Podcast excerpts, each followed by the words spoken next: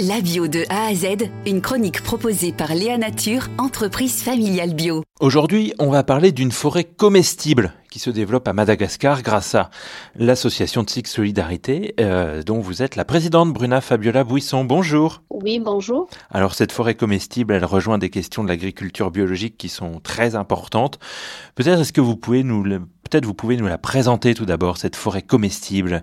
Qu'est-ce qu'on y fait pousser Qu'est-ce que vous arrivez à y faire pousser euh, grâce surtout euh, aux habitants que que vous aidez à Madagascar? C'est-à-dire que la forêt comestible est une, euh, comme dit son nom, hein, c'est une forêt qui englobe des, arbustes de, coupe-vent, des arbustes de verger, des arbustes de, de, haies vives. C'est-à-dire que la forêt comestible, pas forcément qu'on mange tout dedans, mais il y a l'ensemble d'un système qu'on crée en fait. On crée un système qui, qui est presque disparu.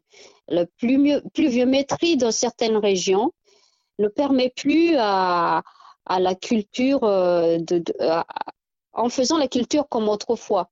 Madagascar, quand même, à savoir qu'autrefois était grenier alimentaire euh, des îles de Mascareignes. Aujourd'hui, Madagascar importe presque 500 000 tonnes de riz pour euh, pouvoir nourrir, combler le manque à la population. Alors en plus, euh, vos actions euh, essaient de, contrecarrer les changements climatiques qui sont également importants sur l'île de Madagascar. Les côtes de Madagascar, que ce soit l'ouest et le sud, en fait, mais il y a cette pluviométrie qui baisse drôlement.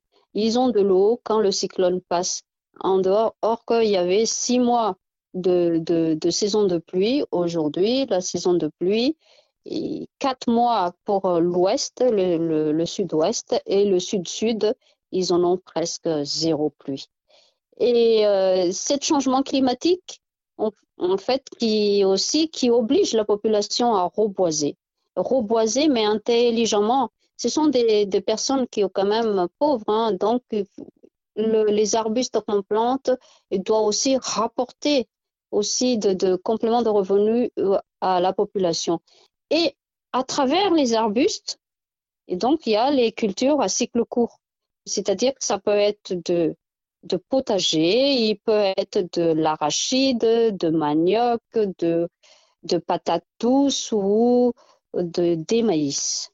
Et à travers ces forêts comestibles, on, on, aperçu, a aperçu que certaines, certains moments de l'année, surtout l'hiver austral, euh, il y a un manque d'herbes vertes pour le bétail.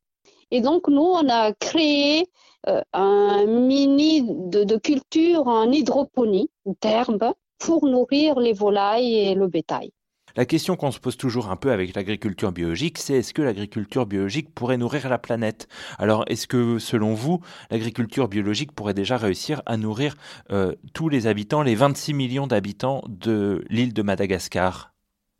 Madagascar peut être en autosuffisance. Ça demande une volonté de chacun et ce soit des ONG ou ce soit des petites associations que l'État ou la population, et si l'exemple qu'on a mis en place pourrait se reproduire ailleurs, on serait, nous, on serait ravis. On serait ravis aussi de partager nos compétences. Eh ben, merci beaucoup, merci beaucoup euh, Bruna Fabiola Bouisson pour euh, toutes ces explications et puis aussi ces nombreux messages d'espoir et ces actions euh, que vous menez à Madagascar grâce à votre association de Six Solidarité qui est basée à Niort en France, mais qui donc agit à Madagascar. Merci beaucoup à vous. Merci, merci beaucoup.